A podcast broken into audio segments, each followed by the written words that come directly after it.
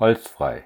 Ich bin Joachim Stein, arbeite seit 20 Jahren vorwiegend in der Softwareentwicklung, komme ursprünglich aber aus der Kunst und beschäftige mich eigentlich mein ganzes Leben schon gerne mit interessanten und schwierigen und auch manchmal unauflösbaren Fragen. Ich bin Jörg Ossenkopf. Ich beschäftige mich äh, seit über 30 Jahren mit Philosophie und äh, seit über 20 Jahren mit Programmieren und suche und finde manchmal sogar auch Verbindungen zwischen den beiden. Werbung. Brain Hero. Ist Brain Hero einfach nur ein Spiel, eine revolutionäre Art zu lernen, eine unglaubliche Form der Meditation? In jedem Fall macht ihr mit Brain Hero ungeahnte neue Erfahrungen und erlebt euer Gehirn ganz neu. Brain Hero besteht aus einem EEG-Headset mit 32 Elektroden und einer App, die auf iOS, Android, PlayStation oder Xbox läuft. Das Headset verfügt über einen eigenen Grafikprozessor und Speicher. Die aufgenommenen Daten werden direkt verarbeitet und über Mustererkennung sogar einige Millisekunden vorausberechnet. Die App übersetzt die so aufgenommene Hirnaktivität dann nur noch in einfache Farbmuster, die man in Echtzeit auf dem Bildschirm sieht. So entsteht ein Feedback Loop und man kann die Muster durch die Art, wie man denkt, beeinflussen. Der Clou ist eine Bibliothek von Aufnahmen, die Experten in ganz unterschiedlichen Themengebieten erstellt haben. Es gibt Aufnahmen mit Mustern von Musikern beim Hören ihrer eigenen Musik, von Skateboardern, die Movies mit Skateboard-Tricks anschauen und von Physikern, die versuchen, Laien die Quantenmechanik verständlich zu erklären und vieles mehr. Im Spielmodus erhält man Punkte, wenn man bei gleichem Input ähnliche Muster erzeugt wie die Experten. Wie man das anstellt, ist egal. Ihr werdet so nicht unbedingt die Quantenmechanik verstehen, aber ihr fühlt, wie es sich anfühlt, wenn man sie versteht. Feel smart without a clue. Auf brainhero.com bekommt ihr nicht nur einen Rabatt von 15%, wenn ihr den Code holzfrei eingebt, sondern ihr bekommt auch das exklusive Zusatzpaket mit Aufnahmen 20 zeitgenössischer Denker und Wissenschaftler bei der Lektüre von Klassikern der Philosophie. Spoiler, es ist unglaublich, wie unterschiedlich die Neuronen da feuern.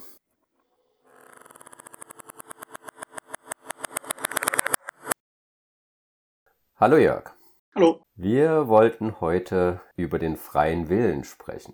In unseren letzten Gesprächen sind wir so ein paar Mal an dieses Thema freier Wille rangekommen und haben dann immer gesagt, das ist viel zu groß, das Fass machen wir gar nicht erst auf. Ich habe das Thema auch in anderen Diskussionen, gerade so im Zusammenhang mit künstlicher Intelligenz und so öfter gehabt und dachte, das ist einfach gut, wenn wir jetzt mal eine ganze Episode diesem Thema widmen.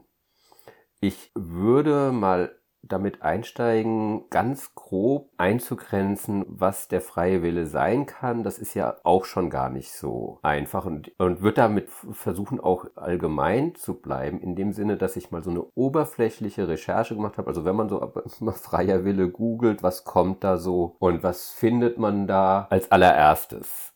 Und da findet man auf jeden Fall schon, dass das natürlich irgendwie ähm, auch ein bisschen was mit Bewusstsein zu tun hat, so ein anderer komplizierter Begriff. Also irgendwie gibt es so die Vorstellung, dass der freie Wille sowas ist, dass also wir bewusst auf dem Fahrersitz sind. Also wir haben irgendwie Einfluss oder auf Englisch würde man sagen Agency und können da frei entscheiden. Und ähm, das zieht sich auch ein bisschen durch die Philosophiegeschichte. Da gibt's schon im frühen Mittelalter ähm, auch schon die Überlegung, so wie ist das denn mit Gott? Also wenn wir als Menschen einen freien Willen haben, dann können wir sündigen. Wenn wir den nicht haben, können wir gar nicht sündigen. Wofür darf Gott uns dann bestrafen? Andererseits, wenn wir einen freien Willen haben, dann kann Gott den ja nicht wirklich vorhersagen. Also da fängt das schon an. Und dann geht das also später auch weiter. Da gibt's Descartes, der den freien Willen in der Vernunft sieht und das auch abgrenzt zur, äh, zu den Gefühlen und Spinoza, der da eher das als eins sieht und so geht das dann weiter. Also das Thema zieht sich also auch schon länger hin und jetzt kommt das halt eben über die Neurowissenschaften und da muss ich auch sagen, diskreditiert das diesen Begriff wirklich so, was sie da rausfinden. Aber in den letzten Jahren hat man eben immer mehr gefunden und kann immer größere Bereiche mit deterministischen Subsystemen oder Abläufen in unseren Körpern, in unserem Gehirn erklären und das, wo es Freiheit gibt, das scheint immer mehr zusammenzuschrumpfen. Ja, du hast jetzt diesen großen historischen Bogen aufgemacht und Ich glaube, man kann den zusammenschrumpfen. Also ich glaube, dass ähm, seitdem man sich über das äh, im Christentum über das Verhältnis von, von Gott und Mensch Gedanken macht, spielt der freie Wille da eine gewisse Rolle und das ist an der Stelle eine, eine theologische Rolle. Das heißt, ähm, ja, da geht es um Schuld, da geht es äh, darum, was muss man machen, um sozusagen nicht schuldig zu werden, was kann man machen, um Schuld zu büßen. Das, das ist, das ist eine, eine Diskussion. Und ich glaube, diese Diskussion, ich, ich glaube, die, also die spielt vielleicht vielleicht eine historische Rolle, die ist vielleicht aber auch nicht so wichtig. Dann äh, die, die nächste Frage ist ähm, die Frage von, vom freien Willen im juristischen System. Ich glaube, die ist immer noch relevant. Und dann glaube ich, also wir sind ja darauf gestoßen, zuletzt in The Social Network in der Diskussion und ähm, äh, da ist glaube ich, ein Verkaufsversprechen. Das heißt, äh, die Idee, dass es keinen freien Willen gäbe, dass, das, ähm, dass man Menschen so manipulieren kann, äh, dass, dass sie halt äh, gegen ihren Willen bestimmte Dinge kaufen oder, oder machen, ähm, dass man Modelle entwickeln kann, die sozusagen ja, die eine, eine Prediction ermöglichen, dass man Märkte eröffnen kann mit diesen Predictions. Ähm, ich glaube, das baut darauf auf, dass es keinen freien Willen gibt und an der Stelle ist es, äh, ist es sozusagen ein Sales-Prospekt. Das ist eigentlich was, wo, wo ich gerne sicher gehen würde, dass ich dich richtig verstehe. Bei diesen ganzen Sachen geht es ja darum, sehr gute Verkaufsversprechen zu machen, aber du sagst, das Verkaufsversprechen ist, dass man gute Verkaufsversprechen machen kann. Genau. Äh, in The Social Dilemma war es ja so, dass, ähm, dass da auch, ja, dass das gezeigt wurde, dass es in Stanford die entsprechenden ähm, Seminare gibt, wie man Entscheidungen beeinflussen kann. Und diese Seminare bauen auch natürlich auf äh, Erkenntnissen der Neurowissenschaft auf. Die Frage ist an der Stelle, wie verhält sich die Neurowissenschaft wirklich zu, zu dem, äh, was wir irgendwie vielleicht als freien Willen verstehen? Das heißt, die Frage wäre dann, äh, Joachim, hast du das Gefühl, einen freien Willen zu haben? Und wie, wie verhalten sich sich dazu dann Erkenntnisse der Neurowissenschaft? Ich habe ganz oft das Gefühl, einen freien Willen zu haben. Ich habe aber auch ganz oft das Gefühl, nicht ganz frei in meinen Entscheidungen zu sein. Das heißt, ich, ich, fühle schon, dass ich meinem Körper und irgendwelchen Sachen, die in meinem Gehirn passieren, auch ausgesetzt bin ein Stück weit. Manchmal muss ich mich ganz schön anstrengen, um das zu tun, was ich auf irgendeiner Ebene gerne tun will. Und von daher ist der Narrativ, den die Neurowissenschaften da anbieten, ähm, dass da Subsysteme, nenne ich das jetzt einfach mal, ähm, miteinander quasi im Widerstreit stehen, dass auch Sachen wie, ähm, was habe ich gerade gegessen, wie ist mein, äh, wie sind, ist, ist mein Dopaminspiegel gerade und so, dass das eine Rolle spielt, das ist für mich sehr plausibel. Das entspricht meiner Selbsterfahrung. Dopaminspiegel an der Stelle, ähm, das äh, beeinflusst deine, deine Stimmung, aber den Dopaminspiegel selbst, den, den äh, fühlst du ja nicht. Du merkst ja nur, jetzt bist du halt irgendwie schlechter gelaunt, bist gereizt ähm, und selbst da ist doch, ist doch so, dass das auch der freie Wille nicht, nicht, nicht groß ähm, in Frage gestellt werden kann aus, aus der, aus der Innenperspektive, aus, aus, aus dem, wie du dich selbst fühlst und was du uns darüber berichten kannst. Naja, es ist halt eben ein Narrativ, das eben diesen inneren Zwiestreit, den man ja sicherlich öfter erlebt, ganz gut erklären kann. Natürlich weiß ich erstmal nichts, äh, wenn mir kein Wissenschaftler was davon erzählt, dass ich überhaupt Dopamin in mir habe. Also ich meine, du kennst ja sicherlich auch dieses, diese Untersuchung, wo die in, in, in Israel mal geschaut haben, ähm, in Gerichtsverhandlungen, äh, wann das Urteil eher an der oberen, also an der härteren Grenze und wann es eher nachsichtig ausgefallen ist und da haben sie halt eben als besten, als stärkste Korrelation gefunden, wann die Richter gegessen haben. Also wenn die hungrig waren, dann waren die ungeduldig und haben halt eben dann ein härteres Urteil gefällt. Kannst du noch mal äh, kurz erklären, wie das mit Dopamin funktioniert? Ganz grob, wie gesagt, ich bin auch kein Experte. Dopamin ist äh, also ein Neurotransmitter, ein Botenstoff. Zum Beispiel, ähm, wenn man hungrig ist, dann hat man halt eben irgendwie eine eine große Motivation, das zu tun, um halt eben essen zu können. Und wenn man dann irgendwie was äh, zu essen ähm, vor sich hat, dann geht der Dopaminspiegel plötzlich hoch und sinkt dann aber auch, wenn man es quasi schon im Mund hat, auch schon wieder ab. So, solche Sachen äh, kann man offenbar messen oder nachweisen. Und ähm, es gibt da auch Experimente natürlich mit, ähm, auch mit Ratten zum Beispiel, wo es dann so interessante Phänomene gibt, wie ähm, wenn die Ratte ähm, wenn man, also wenn es einen Hebel gibt, wo die dann ähm, irgendwie Futter bekommen, also die haben dann einen Hebel und wenn sie dann ähm, da drauf drücken, kommt eben Futter und sie, wenn sie das kapiert haben, dann äh, äh, habe ich halt eben eine vorhersagbare Kurve in diesem ähm, Dopamin-Level. Da gibt es auch das interessante Phänomen, dass wenn die dann nicht jedes Mal ähm, was zu essen bekommen, sondern nur irgendwie unregelmäßig, dass also so eine Art Glücksspiel wird, ähm, es also auch frustrierende Erlebnisse gibt, dass dann dieser Dopaminspiegel so richtig durch die Decke geht. Also dann geht das halt eben völlig, total ab. Und ähm, von daher gibt es auf jeden Fall Hinweise, dass unsere Körper schon wie biologische Maschinen funktionieren, zumindest ein Stück weit.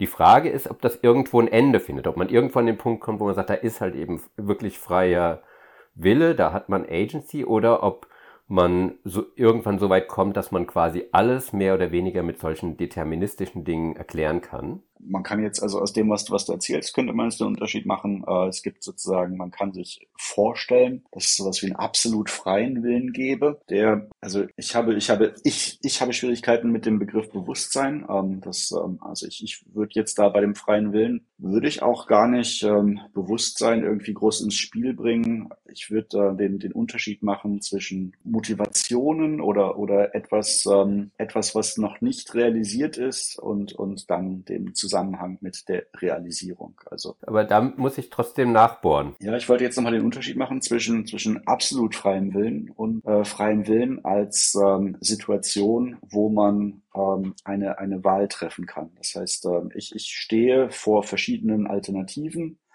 und ähm, kann äh, ein etwas tun, kann mich für etwas entscheiden, kann eine Handlung ausführen, kann mich irgendwo hinbewegen, äh, kann etwas sagen ähm, und und da gibt's äh, ja also man kann jetzt wenn man behaupten möchte, dass, dass der freie Wille absolut frei ist, dann hat man mit dem, was, was du jetzt gesagt hast, und dem Dopamin-Level und so weiter natürlich ein Problem. Ähm, weil man sozusagen statistisch sehen kann, dass das dass da eine Beeinflussung von, von Entscheidungen gibt.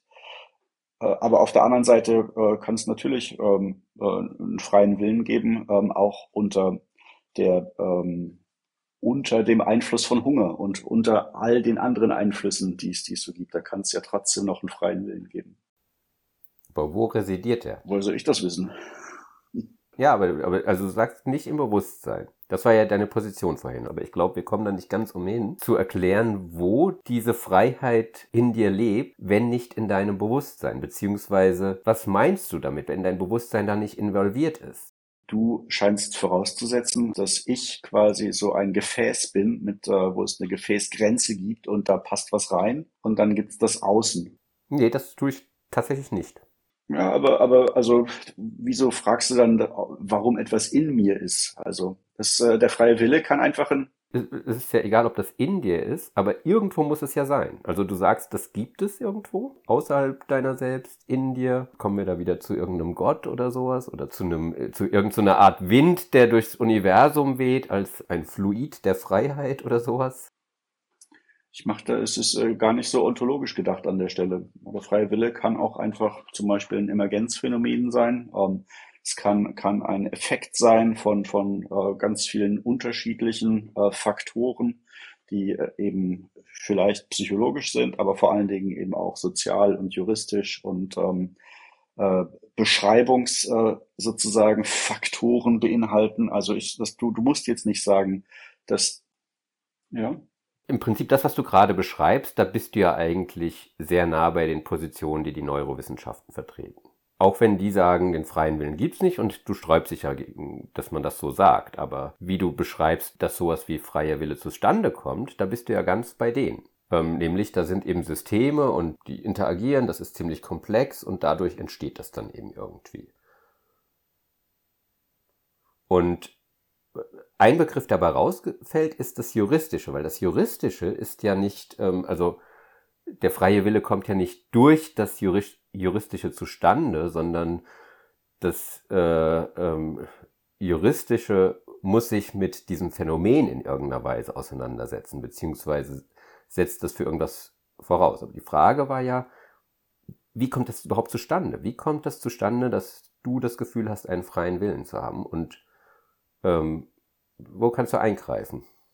Es gibt beim freien Willen gibt es, gibt es äh, meines Erachtens ein, ein, eine nicht hintergehbare Verbindung und Diffusion von Selbstbeschreibung und Fremdbeschreibung. Ich glaube, das, das ist ganz zentral. Also der freie Wille ist eine Kombination und auch eine unauflösliche Kombination. Das, das muss so sein, dass das nicht auflösbar ist. Das heißt, wenn ich äh, das, äh, wenn ich sage, okay, ähm, ich äh, stehe im Laden und entscheide mich jetzt äh, für den Granny Smith und nicht für den Cox Orange, äh, dann, ähm, äh, dann empfinde ich das erstmal ähm, in dieser Beschreibung, überlege ich, ja, worauf habe ich jetzt Appetit und ähm, dann entscheide ich mich halt für eine Apfelsorte. Und ähm, diese Beschreibung ist einfach, die ist, die ist nötig, um so etwas, ähm, um, um für in meiner, sozusagen in meiner Perspektive, die ist nötig, um auch sowas rekonstruieren zu können, was was freier Wille ist. Das ist die, die äh, sozusagen, das ist die Eigenbeschreibung, die Innenperspektive. Und das andere ist natürlich, könnte man, wenn ich jetzt da irgendwie im Laden stehen würde und mir irgendwie, äh, äh, wenn es so tragbare ähm, Sensoren schon gäbe, die meine, meine Hirnströme messen, dann wäre das natürlich eine Fremdbeschreibung an der Stelle. Ähm, eine Fremdbeschreibung ist natürlich auch, ähm, wenn du daneben stehst und, und das beobachtest und, und siehst, da jetzt überlegt Jörg äh, und äh, jetzt entscheidet er sich für diesen Apfel. Also angenommen, ich könnte in 100% der Fälle, was sicherlich nicht möglich ist und das behauptet auch niemand in Neurowissenschaften, aber angenommen, ich könnte in 100% der Fälle, wenn ich dich ordentlich vermesse, sagen, welchen Apfel du kaufst. Ja, du sagst selbst, das ist nicht möglich. Als Gedankenexperiment. Und ähm, man muss davon ausgehen, dass je weiter wir mit unserer Forschung kommen, desto genauer kann man solche Vorhersagen treffen. Am Ende ist es natürlich immer eine Frage, wie viele Daten erfasse ich, wie viel Rechenpower stecke ich da rein. Aber angenommen, ich könnte jetzt in 100% der Fälle richtig vorhersagen, welchen Apfel du kaufst. Was würde das über dieses Verhältnis von Fremd- und Selbstbeschreibung aussagen? Also äh, deine Selbstbeschreibung wäre, du triffst die Entscheidung in dem Moment und bist auch frei darin. Aber ich weiß das schon ein paar Sekunden vorher. Heißt es dann, dass immer noch beides gleich richtig ist? Oder liege ich dann irgendwie äh, richtiger? Du, du müsstest nochmal erklären, was, äh, also vorausgesetzt, es stimmt zu 100 Prozent. Inwieweit macht es einen Unterschied für die Zuschreibung freier Wille oder nicht? Das ist mir nicht richtig klar. Also es gibt ja zum Beispiel auch halt eben aus den Neurowissenschaften so Experimente, wo Leute eine Erklärung liefern für eine Entscheidung, die gar nicht hinkommen kann. Da ist eine Entscheidung gefallen, anschließend wird eine Erklärung geliefert, die offensichtlich falsch sein muss. Das heißt, da wird nachträglich, liefert irgendwas in dir, in deinem Gehirn, eine plausible Erklärung, ein Narrativ für eine Entscheidung, sodass du dich kohärent fühlen kannst. Ich sehe deinen Punkt nicht. Hm. Dann, dann lass, mich, lass mich versuchen zu reformulieren. Also ähm, wir unterhalten uns über den freien Willen. Du sagst, dass ähm, wenn in der Fremdbeschreibung ein Ensemble von Messungen vorliegt, was eins zu eins auf Entscheidungen, die ich treffe, abzubilden ist. Und das natürlich, weil es Messungen sind, eine Objektivität hat an der Stelle. Das ist auch nochmal eine Diskussion, was ist an der Stelle objektiv, aber sagen wir sozusagen neurowissenschaftlich, das heißt irgendwo auch naturwissenschaftlich. Also es gibt naturwissenschaftliche Messungen, wo die Überzeugung besteht, dass das abzubilden ist auf Entscheidungen. Und ich bin der Vermessene, der naturwissenschaftlich Vermessene und sage, ähm, ich habe Entscheidung X getroffen und die Messungen ergeben aber, dass ich Entscheidung Y getroffen habe. Das, das ist dein Punkt, oder? Nein, Du sagst, du hast Entscheidung X getroffen, weil du, du, du gibst eine Erklärung dafür, warum du die Entscheidung getroffen hast. Und ich sage dir aber schon, zwei Sekunden bevor du Entscheidung X getroffen hast, dass du Entscheidung X getroffen hast. Und das Warum ist tatsächlich ein anderes Warum als das, was du denkst, warum du die Entscheidung getroffen hast du triffst keine andere Entscheidung als die, die ich vorhergesagt habe, sondern du triffst genau die Entscheidung, die ich vorhergesagt habe. Aber deine Begründung dafür ist eine, die unhaltbar ist, wenn man sich halt eben mehr in deinem Gehirn anschaut. Ja, also das, das Problem ist jetzt an der Stelle, ähm, äh, ich, ich, ich sage halt, das Phänomen äh, freier Wille, das braucht die Innenperspektive genauso wie die Außenperspektive. Und äh, also das sind jetzt vielleicht auch Metaphern Innenperspektive und Außenperspektive. Also das Phänomen oder das Konzept? Das, erstmal wüsste ich gar nicht, ob ich da groß unterscheiden wollen würde. Ähm, also es braucht die, die Eigenbeschreibung, es braucht die Fremdbeschreibung. Ähm, und du versuchst zu sagen, es braucht nur die Fremdbeschreibung. Nein, überhaupt nicht. Ich sage, es gibt das Phänomen, dass du Dinge tust. Mal so, mal so. Und dieses Phänomen kann ich beobachten und das kannst auch du beobachten. In irgendeiner Weise kommt da wieder dein Bewusstsein natürlich rein. Also du hast in irgendwas passiert ja in deinem Gehirn, dass du quasi eine Fokussierung auf irgendwas hast, was gerade passiert. Das nennen wir jetzt einfach mal Bewusstsein. So, und da kannst du dir eben auch Erklärungen, also da, da, da äh, sind auf jeden Fall Erklärungen, warum du dies oder das getan hast. Und ich beobachte dich auf eine andere Art. In früheren Zeiten ähm, halt eben nur von mir aus in Gesprächen und heute können wir dir eben Elektroden aufs Hirn pappen und weiß der Teufel was nicht alles machen und eben gucken, was du gegessen hast und ähm, wie dein, was, was gerade in deinem Blut rumschwimmt und so weiter. Also all diese Möglichkeiten haben wir. Und da kann es tatsächlich dazu kommen und kommt es eben in diesen Experimenten auch immer wieder dazu, dass die Erklärung, die du dir selbst gibst, in Widerspruch zu der Erklärung steht, zu der ich komme als jemand, der dich als biologisches, psychisches System beobachtet. Also ich, ich habe, also ich sehe dein, dein Gedankenexperiment sehe ich einfach, ich sehe nicht den Sinn dessen, äh, weil das Gedankenexperiment scheint zu sein, dass äh, was was ich glaube, ist falsch. Und da sehe ich, also du musst jetzt noch irgendwo äh, einen, einen Schluss draus ziehen, den man diskutieren kann. Der Schluss ist, dass deine Beobachtung eben eine ganz andere ist als die Beobachtung, die ich mit meinem Instrumentarium habe. So, die sind nicht vereinbar. Ja, aber was heißt das? ähm, ja, ich habe zwei Beobachtungen, die nicht vereinbar sind. Das ist ja, ist ja erst schon mal problematisch. Wenn ich zeigen kann, dass du eine Erklärung für irgendeine Entscheidung nachlieferst, die so einfach nicht hinkommen kann. Also dann ist, ist natürlich diese, diese Vorstellung, dass du ähm, Agency hast, dass du also in irgendeiner Weise wirklich frei entscheiden kannst, in Frage gestellt. Und ähm, also ich, mir ist sozusagen vollkommen unklar, wie man das nicht sehen kann, dass das ein Problem ist.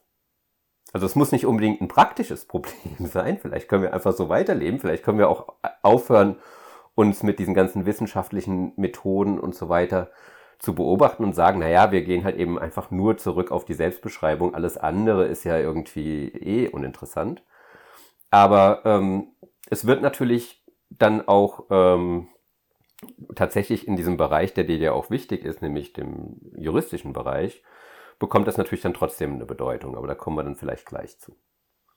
Also ich sehe nicht, ich sehe nicht, ich sehe deinen, ich sehe deinen Punkt immer noch nicht. Also ähm, äh, das, wenn ich sage, äh, es ist ein, die, die, die Verbindung von, von Fremdbeschreibung und, und äh, Selbstbeschreibung, Eigenbeschreibung ist, ist sozusagen ähm, unauflöslich, dann äh, ist, ist es gar kein Problem, wenn eben auch, ähm, wenn da, ähm, äh, wenn die Fremdbeschreibung eine, eine andere ist oder auch eine, eine konträre ist zur, zur, zur Selbstbeschreibung. Das heißt, ähm, also es kann, ist gar kein Problem, wenn der freie Wille, wenn das ein Phänomen ist, ähm, äh, was zum Teil vielleicht auch paradoxal ist oder wo, wo einfach äh, äh, logisch unvereinbare Beschreibungen ähm, koexistieren müssen. Also das, ähm, also ich, ich sehe da, also ich sehe da, ich sehe da, ich sehe da erstmal, ähm, also da, da ähm, in der Psychologie ist es doch ähm, gang und gäbe, dass das an der Stelle, dass das ähm, äh, Selbstbeschreibungen häufig auch, auch falsch sind, dass, dass Selbstbeschreibungen irgendwie, dass es da blinde Flecken gibt ähm, und äh, dass das ähm in der Psychologie äh, sind ja ganz oft die Beschreibungen, ob man ob Selbstbeschreibungen oder andere Beschreibungen sind wahrscheinlich in der Mehrzahl falsch. Ja, also inso, insofern ist das irgendwie ähm, und trotzdem kann halt das sich ähm, äh, es ist, ist ja ähm, dadurch, dass dass der freie Willen, dass, dass der eben ähm, in, ähm, das es gibt einfach Praktiken, die auf dem freien Willen basieren. Äh, zum Beispiel äh, die Praxis äh, der demokratischen Wahl, äh, dann die Praxis, äh, die juristische Praxis des, des Kaufvertrags, die juristische äh, Praxis der, der ähm, Schuldzuschreibung, all das basiert auf dem freien Willen. Und ähm, das heißt aber nicht, dass der freie Wille selbst äh, sozusagen, der, der kann trotzdem ja paradoxal sein. Also dann, dann lass uns doch bitte ähm, zu dieser Unterscheidung von Konzept und Phänomen trotzdem kommen. Weil ähm, wenn wir sagen, wir haben halt eben eine Demokratie, die darauf aufbaut, dass die Leute sich frei entscheiden können, wir haben eine Rechtsprechung, die Schuldfähigkeit natürlich daran festmacht, ob da ein freier Wille ausgeführt wurde. Dann basiert das auf dem Konzept also wir haben das Konzept, dass Menschen einen freien Willen haben und darauf basieren halt eben Regeln, Vereinbarungen, die wir als soziale, als soziales Gebilde, als, als, als Communities haben. Ja, ich habe das Gefühl, du bist da irgendwie zu konkretistisch und äh, also das, äh, du, du gehst davon, also das sind halt sozusagen ähm, ontologische Voraussetzungen, die du machst. Ähm, und, und du ähm, äh, führst das dann alles auf, auf Bewusstsein zurück als, als ontologische Kategorie und das, also so funktioniert das nicht meines Erachtens. Nee, im Gegenteil. Also ich habe das Gefühl, dass du da eher Voraussetzungen machst oder dich drum herum drückst, irgendwas festzumachen. Ich, hab, ich, ich sag einfach nur, ähm, wir, wir glauben als Gemeinschaft offenbar, dass wir als, als Individuen einen freien Willen haben. Das ist das Konzept. Wir, wir, wir gehen davon aus, es gibt einen freien Willen. Und damit? Nee, nee, nee, sorry. Das, wenn du sagst, wir glauben, dann ist das kein Konzept. Also dann ist es irgendwie ein Glaube an der Stelle. Und Konzept ist was anderes. Wir können beschreiben, dass es so etwas wie einen freien Willen gibt. Wir haben ein Wort dafür, das wird benutzt, das wird in, in, in Gesetzestexten benutzt, das wird in ähm, ähm, Erklärungen dazu benutzt, warum wir unsere Gesellschaft ähm, wie organisieren. Das spielt eine Rolle dabei, wenn wir andere Begriffe ableiten, wie zum Beispiel die Würde des Menschen und so weiter. So, also dieser Begriff ist da. Nenn's Begriff, nenn's Konzept, aber ähm, das ist einfach eine Idee, die existiert. Und auf dieser Idee. Ja, das ist jetzt idealistisch, ja. Das ist jetzt idealistisch. Was ich sage, ist, es gibt Praktiken. Die, ähm, aber die, die Narrative, die wir haben, um diese Praktiken, die wir eingeführt haben, zu rechtfertigen, beziehen sich darauf, dass es einen freien Willen gibt. Tut mir leid, also ich, ich, ich kann da Praktiken identifizieren, juristische Praktiken. Ähm, Ob es davon unabhängig noch eine Entität gibt, auf die sich diese Praktiken beziehen, das bezweifle ich, glaube ich nicht. Also. Dann sagst du ja, wir haben halt eben einfach eine Rechtsprechung, äh, die, die, also eine Praxis der Rechtsprechung und die ist da und das erklärt eigentlich schon alles. Wie das erklärt alles? Was, was meinst du damit? Naja, also, da, also wie, wie gehst du von da aus weiter? Also ja, wir haben eine Rechtsprechung, in der der freie Wille eine Rolle spielt. So, das ist eine Praxis. Aber diese Praxis, die wird ja auch begründet. Die, da da, da gibt es ja Leute, die schreiben da was zu. Da gibt es irgendwie, also, äh, also das heißt, das hat auf jeden Fall einen Bezug zu irgendwas. So, du willst das jetzt nicht ähm, Konzept nennen, du willst das nicht Idee nennen, aber dann sag mir doch bitte, wie du es nennen willst. Auf was bezieht sich das? Das, ist, ähm, das sind weitere Praktiken an der Stelle. Ne? Also diese Begründungspraktiken sind, sind weitere Praktiken. Und ähm, ähm, an der Stelle gibt's halt ähm, äh, Übereinstimmungen dieser, dieser Praktiken. Da gibt's äh, Bezugnahmen aufeinander, auf, auf andere Praktiken. Ähm, und äh, an der Stelle, also es ist, es ist nicht nötig, dass es da die Entität äh, Bewusstsein, die Entität freier Wille gibt. Das ist nicht nötig. Und das behauptet, glaube ich, auch keiner. Ich weiß es nicht. Dann nennen wir das jetzt eine Praktik. Also das heißt, wie sieht denn diese Praktik aus, auf die sich das Gesetz da bezieht. Was ist das denn für eine ähm, Praktik?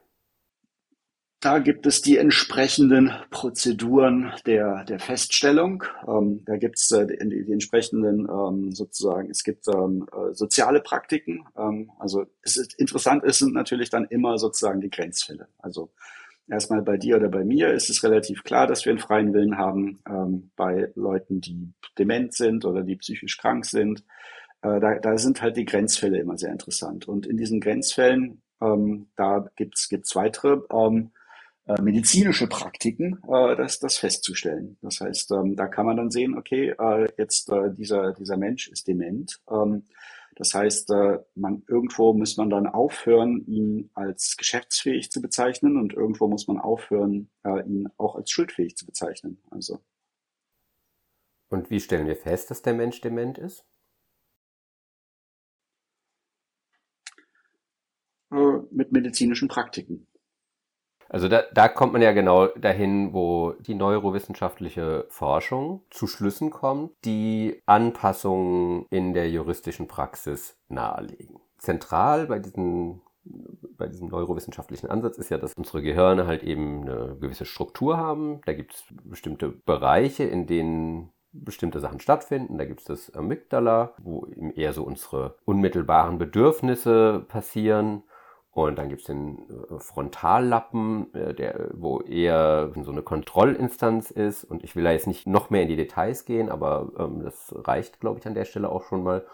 Zum Beispiel wissen wir, wenn es in diesem Frontallappen, wenn es da Schädigungen gibt, aufgrund von Unfällen oder auch aufgrund von anderen Sachen, die im Laufe des Lebens passieren oder auch genetisch bedingt sind. Also manche haben da mehr Neuronen, andere haben da weniger Neuronen dann gibt es halt eben irgendwelche Sachen, dass ähm, bestimmte Botenstoffe nicht im gleichen Maße hergestellt werden können.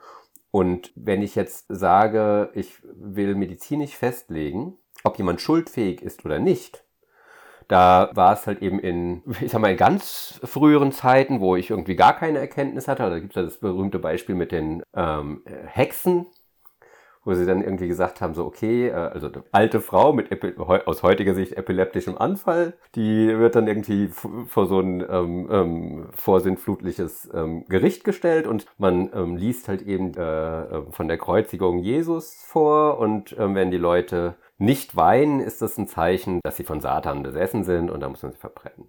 So, dann hat irgendwann mal jemand gesagt, so, naja, es kommt aber öfter vor, dass da irgendwie der Tränenkanal bei so älteren Frauen verstopft ist. Also seid da ein bisschen vorsichtig. Das muss nicht immer unbedingt heißen, dass die jetzt nicht weint, weil sie vom Satan besessen ist.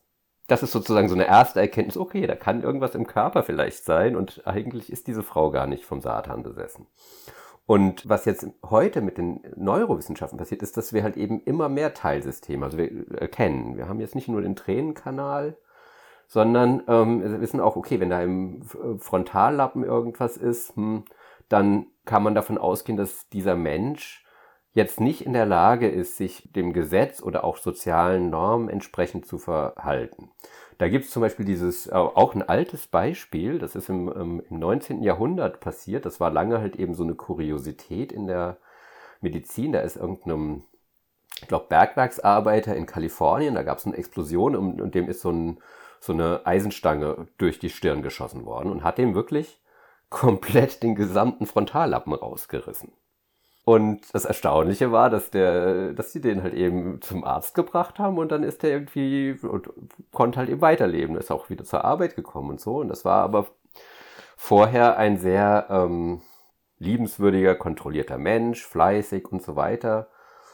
Und danach war der halt eben out of control, hat halt eben getrunken, Leute belästigt, hat überhaupt kein Gefühl mehr dafür gehabt, wenn er irgendjemandem auf die Nerven ging und ähm, ist übergriffig geworden und so weiter und so fort. Also krasse Persönlichkeitsveränderung. Und heute hat man natürlich viel mehr Fälle von unterschiedlichen Schädigungen und weiß, auf welche Art da Persönlichkeitsveränderungen stattfinden.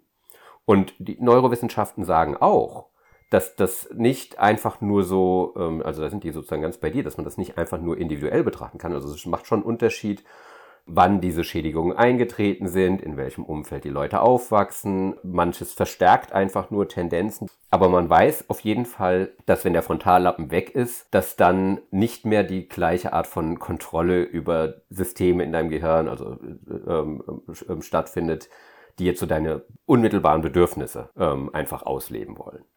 Für die Rechtsprechung hat das natürlich eine Bedeutung, wenn wir halt eben in diesem Bereich immer mehr erkennen, dass es da halt eben deterministische Teilsysteme gibt. Und klar, wenn jetzt jemand dummerweise halt eben eine Eisenstange durch, durch den Kopf geschossen bekommen hat, ja, dann sollte man den vielleicht eher ähm, als einen kranken Menschen behandeln, als ihn einfach einzusperren. Auch wenn er vielleicht in irgendeinem Psychotest bestimmte Fragen richtig beantwortet. Ein wichtiger Punkt ist halt eben, ob du weißt, was falsch ist, also was verboten ist und was nicht verboten ist. Wenn du das weißt, dann bist du schuldfähig. Und jetzt hat man halt eben tatsächlich äh, Fälle von Leuten, die sehr wohl wissen, was falsch und was richtig ist, aber trotzdem einfach sich überhaupt kein Stück im Griff haben. Und man weiß, dass sie sich nicht im Griff haben, weil es halt eben bestimmte Schädigungen im Gehirn gibt.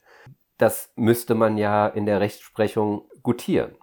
Und äh, das äh, ist aber natürlich noch überhaupt nicht äh, der Fall.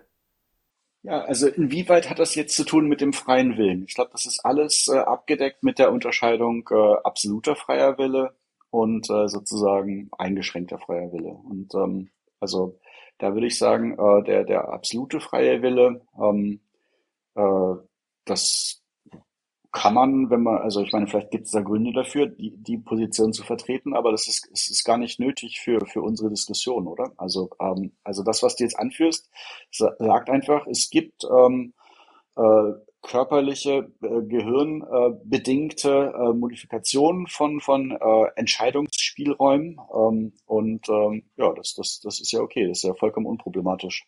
Also du hast jetzt eine Unterscheidung eingeführt zwischen dem absoluten und dem eingeschränkten freien Willen. Das finde ich bemerkenswert.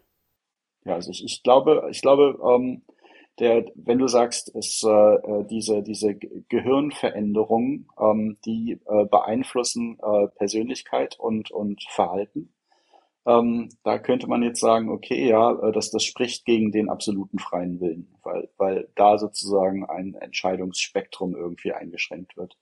Und der absolute freie Wille bräuchte vielleicht irgendwie ein, ein äh, absolutes Spektrum aller möglichen Entscheidungen. Wenn ich jetzt irgendwie äh, vor, vor dem Apfel stehe, irgendwie welchen Apfel nehme ich äh, und dann einen Apfel klaue, ähm, das, ähm, äh, das, das äh, kann sein, dass, dass ich das mache, weil ich irgendwie eine Gehirnschädigung habe, ja. Also. Aber, aber, aber ich, ich, ich sehe jetzt nicht. Ähm, oder weil du was Falsches gegessen hast. Oder weil ich das falsch gegessen habe. Also da sehe ich nicht, äh, da sehe ich irgendwie eine Konsequenz für den absoluten freien Willen, da sehe ich aber jetzt keine Konsequenz für, für ähm, einen, einen ähm, äh, sozusagen eingeschränkten freien Willen. Also es ist ja, ist ja, ist ja immer so. Also ich, also sowohl, sowohl, sowohl, also ähm, äh, man muss halt unterscheiden. Also Freiheit ist, ist ja äh, an der Stelle, äh, frei heißt, ähm, äh, dass, dass man natürlich ähm, bestimmten Einschränkungen auch immer unterliegt. Also ähm, dass äh, du, du, ähm, du kannst jetzt nicht gegen Naturgesetze äh, verstoßen. Ähm, das heißt, äh, da, das heißt aber trotzdem, dass du frei sein kannst an der Stelle. Ja, aber da, das würde ja auch niemand aus den ähm, Neurowissenschaften bestreiten.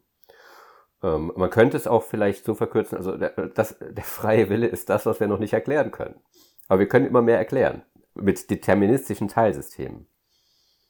So, und wenn ich immer mehr erklären kann, muss es quasi ähm, ein, also in der Praxis, in unserer juristischen Praxis, da, wie, wir, wie wir überhaupt mit Menschen umgehen, wie, wie wir unsere Gesellschaft organisieren, das sollte sich ja auch permanent immer niederschlagen. Also das heißt, wenn wir wissen, ah, wenn da diese Schädigung vorliegt, dann können wir relativ leicht entscheiden, okay, nicht schuldfähig, das macht keinen Sinn, den jetzt zu bestrafen. So. Aber jetzt, wenn ich immer mehr davon verstehe, immer mehr Teilsysteme verstehe, dann muss ich halt eben an immer mehr Stellen sagen, so, ja, nicht wirklich schuldfähig, eigentlich ein armer Mensch, konnte gar nicht anders. So, und dieses Spiel, ähm, ich glaube, das müssen wir irgendwie spielen und das ist ja letzten Endes sogar wie ich finde, ähm, ist das ja sogar vielleicht auch ein Versprechen auf eine tatsächlich ähm, humanistische Gesellschaft. Und ich weiß auch wieder so ein Begriff mit ganz viel Gepäck, aber mit humanistisch meine ich an der Stelle eine Gesellschaft, die halt eben ähm, sich so organisiert, dass, es, dass die Menschen eben in, in dieser Gesellschaft auch für sich gut existieren können. Also es kann aber auch sein, dass das äh, ähm, so eine Dis Utopie von äh, ein, eines ähm, einer Kaste von von äh, Experten, äh, die die alles, äh, die die behauptet alles alles sozusagen äh, äh naturwissenschaftlich ähm, erklären zu können. Ähm.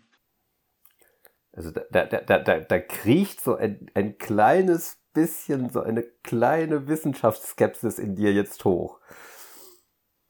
Hm, verstehe ich das richtig? Nö, eigentlich nicht, ne?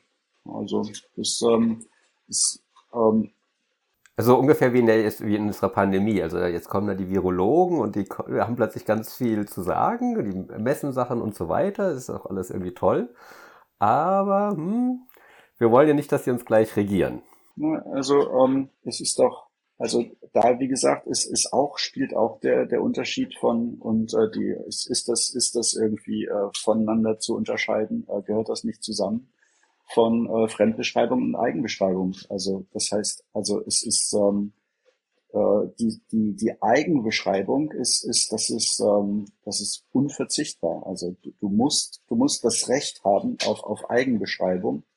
Äh, du musst das Recht haben äh, darauf, ähm, äh, also dass das äh, alles an, also dass das ist, es ist eine Grundlage für für Demokratie und das ist eine Grundlage für ähm, für Gerechtigkeit und äh, das ist eine, eine Grundlage für das gute Leben an der Stelle. Ohne Eigenbeschreibung ja, aber wer wird denn heute so als Sachverständiger eingeladen bei einem Gerichtsprozess? Das sind dann halt eben irgendwelche Psychologen, die weiß der Teufel, die von mir aus noch irgendwie an Psychoanalyse oder sowas glauben. Das ist so ungefähr wie die, die damals ge gesagt haben, wenn die Hexe weint, dann ist sie keine Hexe. Na, jetzt bist du aber wissenschaftsfeindlich plötzlich. Nee, das ist.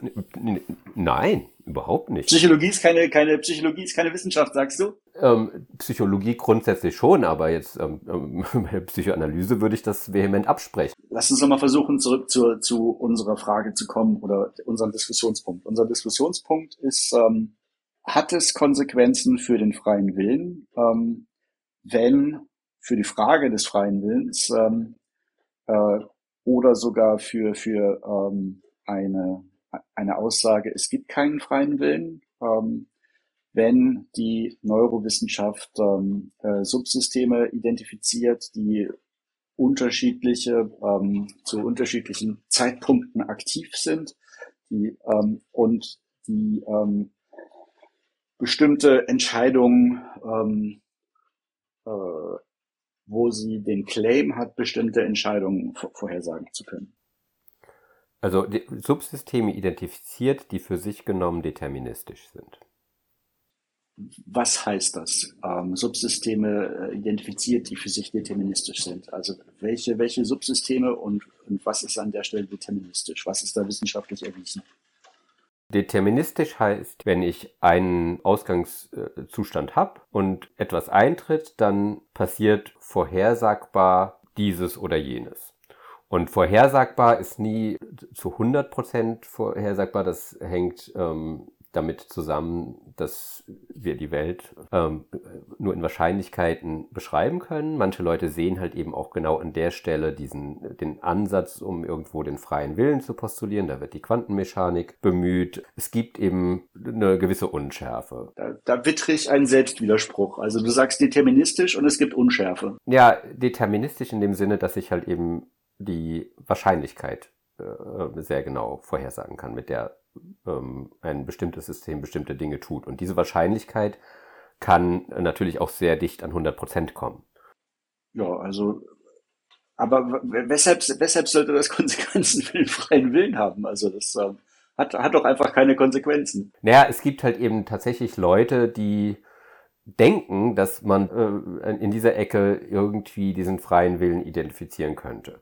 Da gibt es zum Beispiel äh, Roger Penrose, der ähm, Physiker, der schon Ende der 80er Jahre ein Buch darüber geschrieben hat äh, und Theorien angestellt hat, äh, wie man daraus sowohl Bewusstsein als auch freien Willen irgendwie erklären könnte. Also das, wie man daraus eine Freiheit erklären könnte. Ähm, auf einer äh, etwas einfachen Ebene muss man natürlich sagen, dass, also wenn ich, also wenn ich immer weiter ähm, ähm, Teilsysteme identifiziere, wo ich, äh, äh, wo ich sagen kann, die sind deterministisch. Und ähm, ich schiebe das immer weiter raus, dann ist quasi der freie Wille residiert dann immer in dem, was ich noch nicht erklären kann. Und ähm, am Ende ist dann eigentlich die Frage, sind wir komplett deterministisch Oder kommt man ganz am Ende an so sowas wie Zufall? Aber für den freien Willen ist es dann auch wieder, also willst du lieber vom Zufall gesteuert sein oder komplett deterministisch sein? Ich glaube, äh, für viele Menschen sind beide Vorstellungen gleichermaßen ähm, beunruhigend oder deprimierend. Ja, also ich, ich, ich, ich habe da, ich habe da große Schwierigkeiten mit deiner Beschreibung. Also wenn du sagst, also du musst jetzt erst nochmal aufklären, meines Erachtens, ähm, den Unterschied äh, zwischen oder du, also du, du wirfst in einen Topf ähm, äh, deterministisch und ähm, wahrscheinlich. Das ist quasi, meines Erachtens sind das Gegenteile. Also ähm, deterministisch ist meines Erachtens, ähm, du hast äh, Zustand A und da kommt Zustand B als, als Konsequenz raus. Das ist in meinen, äh, so verstehe ich deterministisch. Ähm, und ähm, äh, wahrscheinlich äh, du hast Zustand A und äh, da kommen dann äh, Zustände B, C, D, E ähm, in einer bestimmten Verteilung raus. Je nachdem, wie viele Durchgänge man macht, äh, ergibt sich dann die Ver Verteilung immer klarer. Und ähm, also von A auf B, da könnte ich mir vorstellen, dass es äh, für, für den freien Willen relevant ist, aber ähm, sozusagen äh, dann nur die, die Wahrscheinlichkeit ist meines Erachtens irrelevant für, für den freien Willen, für die Frage nach dem freien Willen. Wenn ich mit einer sehr, sehr, sehr großen Wahrscheinlichkeit vorhersagen kann, dass wenn ein bestimmter Zustand da ist, ähm, äh, dass dann dies oder jenes passiert, dann äh, nehmen wir das als ein deterministisches System. Das ist, glaube ich, wissenschaftlicher Konsens. Ähm, also wir beschreiben heute in den Wissenschaften Dinge mit Wahrscheinlichkeiten.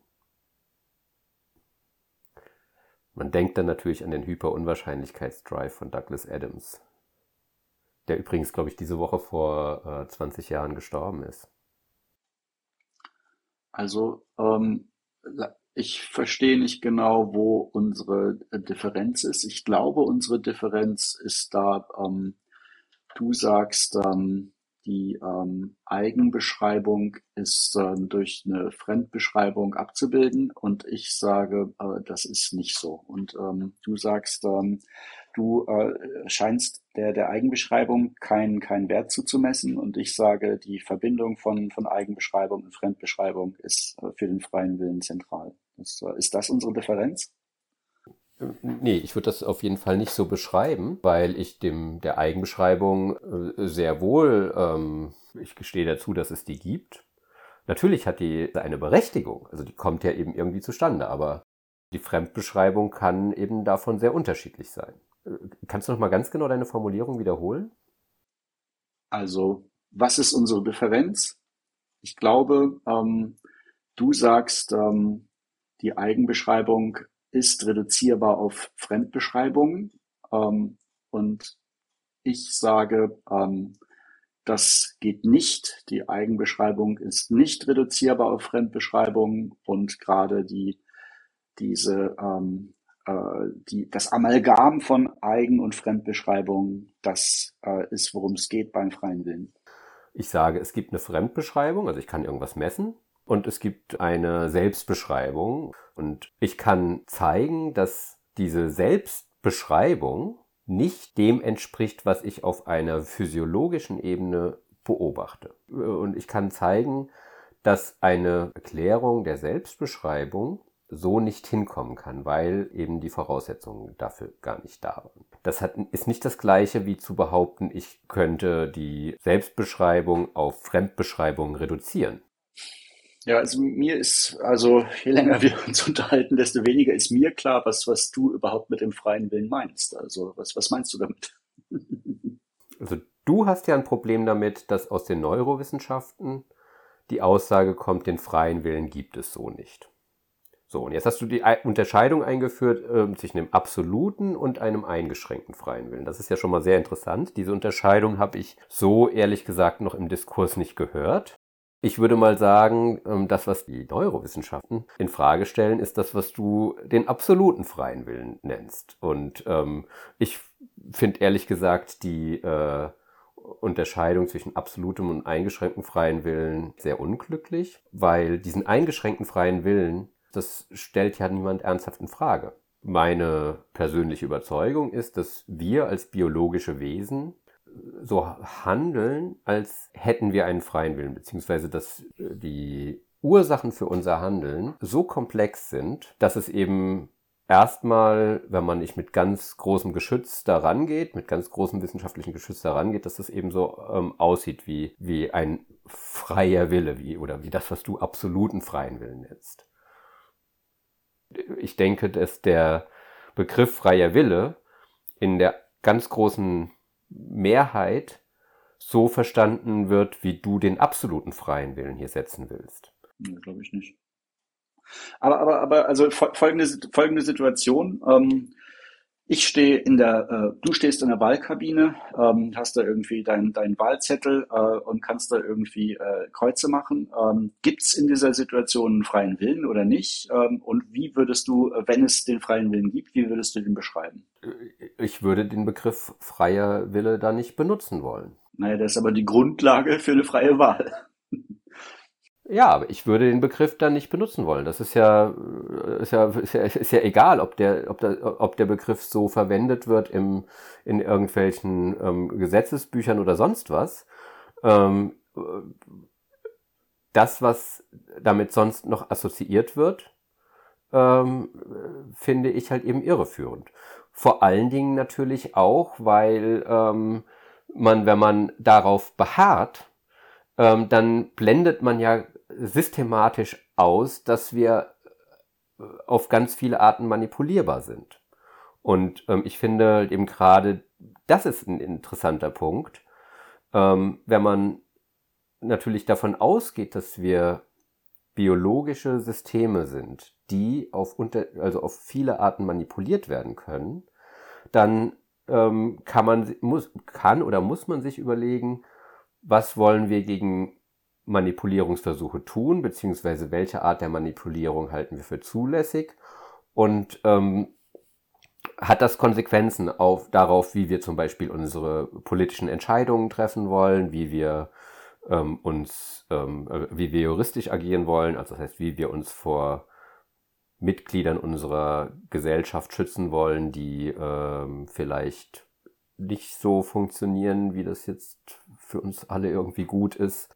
Vielleicht ähm, muss man halt eben einfach sagen, ja, okay, was auch immer da jemand gemacht hat, das ist irgendwie ganz schlimm.